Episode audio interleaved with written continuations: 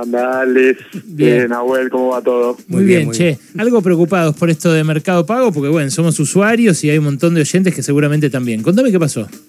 Bueno, a ver, eh, hay dos cosas al mismo tiempo que pueden ser coincidencia o no, para entender esto que está pasando con, con Mercado Libre y Mercado Pago. Eh, domingo, más o menos mediodía, sale un grupo, hay como distintos grupos de atacantes alrededor del mundo Ujú. Que suelen amenazar con filtrar datos en la web, ¿no? Con decir, tenemos estos datos, en cualquier momento los filtramos. Mm. Ya habían filtrado datos de Samsung, hablando de una de las fabricantes mundiales de celulares más importantes del mundo. Sí, claro. Lo mismo hicieron con Nvidia, que es un fabricante de placas de video, chips, etcétera, otro de los más importantes del mundo, y ponen una encuesta diciendo, bueno, ¿cuál quieren, eh, de quién quieren que filtremos datos la próxima vez? Y ponen opciones. Y dicen Vodafone, que es una, una empresa de telecomunicaciones muy importante, y dicen Mercado Libre y Mercado Pago, ¿no? Como que para la que la gente vote en su Telegram. Wow. Pero no es que dicen a quién queremos que ataquemos, a quién quieren que ataquemos, de quién quieren que filtremos, o sea, Ya los tenemos los datos de todos. Claro, Claro. Ya, ya los tenemos y, y le estamos dando la opción de quién quieren que sea el próximo leak, como se dice en este lenguaje. Entonces, bueno, sale ese, ese, esa encuesta, se empieza a reproducir por varios lados, pues es un grupo, a ver, bastante prestigioso en términos de que lo que dice lo cumple, y empieza la preocupación, y ahí empezamos a averiguar, empezamos a hablar con Mercado Libre, Mercado Libre, bueno, no atiende, el teléfono no atiende Mercado Pago, ¿qué, qué pasa, qué pasa, qué pasa? Y ayer, a las 6 de la tarde, eh, un rato antes de que arranquemos el programa, sale un comunicado oficial bastante escueto de Mercado Libre y Mercado Pago, admitiendo algo que puede coincidir o no con esta versión de este grupo que decía estar filtrando esta información.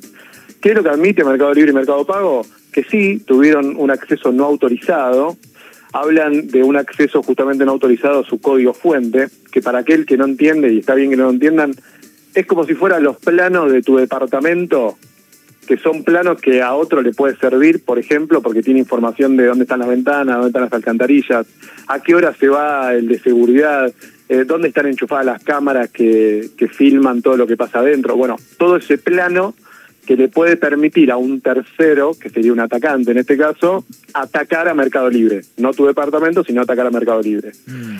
Entonces lo que dice el comunicado es justamente eso, dice, nos evidentemente accedieron a nuestro código fuente y admiten también ahí que hay 300.000 usuarios, pensá que Mercado Libre tiene 140 millones de usuarios, pero no importa, es un número bastante grande, 300.000, Ujú.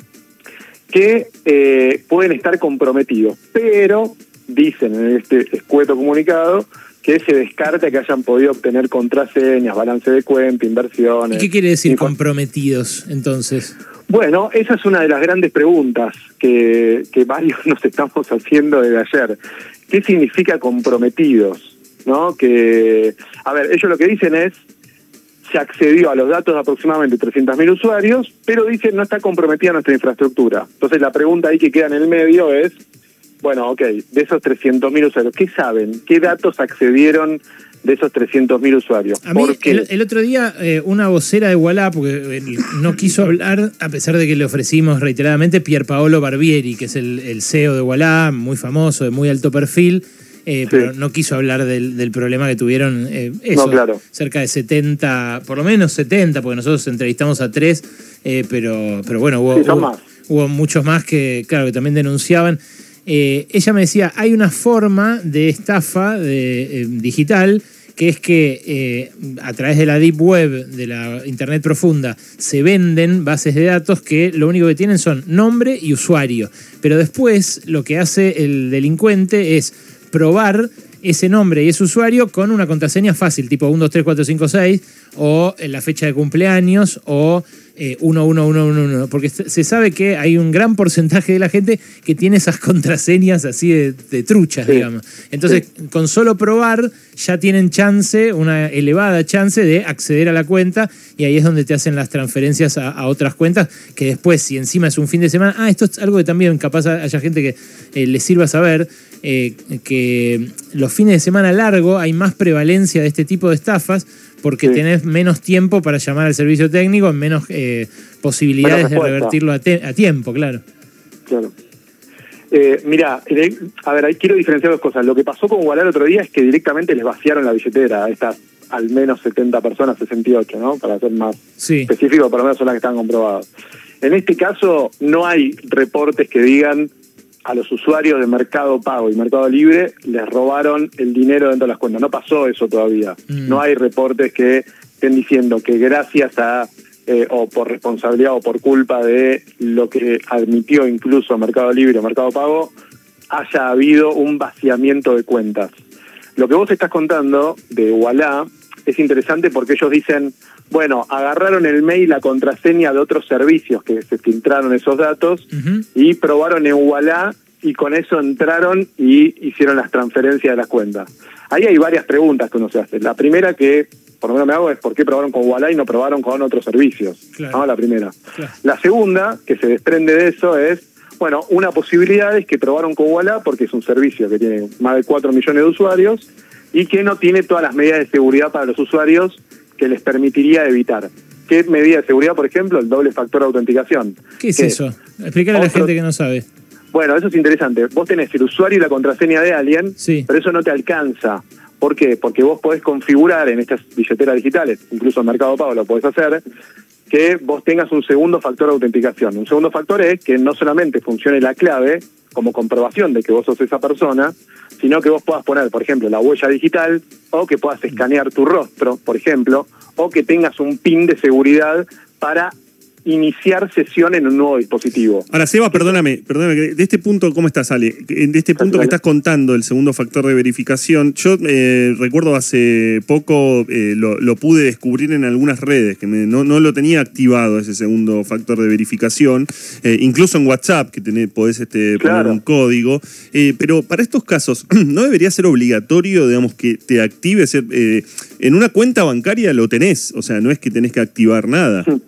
Está buena, está buenísima la pregunta porque ahí me parece que entra gran parte de las discusiones internas que tienen muchas veces las startups o las empresas de base tecnológica, que es ganemos usuario, que no haya fricción, no una palabra que se suele usar mucho, eh, que no haya fricción en, en la utilización de la aplicación, porque eso puede desalentar que alguien quiera utilizar nuestro servicio. Entonces ahí hay como siempre una disputa fuerte entre marketing versus seguridad, ¿no? Marketing te dice ganemos nuevos usuarios, dale, que sea fácil, que sea rápido, que sea instantáneo, ¿no? Un poco esos son lo- los lineamientos. Y seguridad te dice, no, pero pará, ojo, porque está bien, esto es fácil, pero si la gente cobra dinero o puede sacar un préstamo o un tercero ingresa a esa cuenta y le saca un préstamo a su nombre, le va a generar un quilombo. Entonces, eh, a- pongamos medidas de seguridad junto con, eh, al mismo tiempo, enseñamos o promovemos la utilización de la aplicación. Entonces, ahí hay siempre fricciones que, repito, choca mucho marketing contra seguridad, tratando de, bueno, marketing por un lado, que más gente la utilice y seguridad diciendo, no, pará, eh, que la usen, que, haya más gente que la use, pero démosle condiciones de seguridad o que la o que la aplicación lo vuelva en un entorno donde sea más difícil que un tercero entre y le robe el dinero o le pida un préstamo que él no pidió. Claro, entiendo. ¿Vos le recomendás eh, a la gente que haga qué para evitar, en caso de que use Mercado Libre, Mercado Pago, y que tenga miedo de que esta filtración le, le redunde en una, en una pérdida, en una estafa? Bueno, en principio, déjame hacer una, una cosa que me gustaría primero que pase, es que la empresa diga también estas cosas que estamos diciendo, porque parece que nosotros somos los responsables, aquellos que seguimos cosas de seguridad informática, Claro. eh, de, de dar recomendaciones y la verdad que me gustaría que los dé la empresa. Ahora, aprovechando esta situación, e independientemente de si esto ayuda o no ayuda, eh, por supuesto, si quieren cambiar las claves, cámbienla, por supuesto, Mercado Pago, pero sobre todo tengan sí o sí segundo factor de autenticación dentro de Mercado Libre y Mercado Pago. Repito, además de la clave, un pin de seguridad, una huella dactilar, eh, lo pueden usar con una aplicación que se llama Google Authenticator que les genera códigos eh, temporales, digamos, cada vez que ustedes quieren iniciar sesión. Entonces, la vez que inicien sesión en Mercado Libre de un dispositivo nuevo, le va a decir, bueno, dame tus códigos.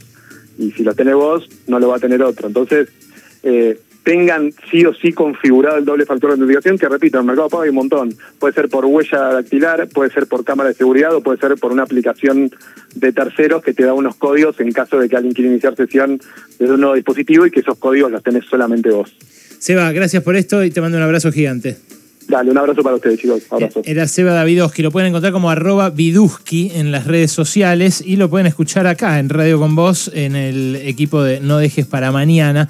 Eh, es un especialista en la materia y ahí te dejó la recomendación para que no te metan la mano en la billetera electrónica.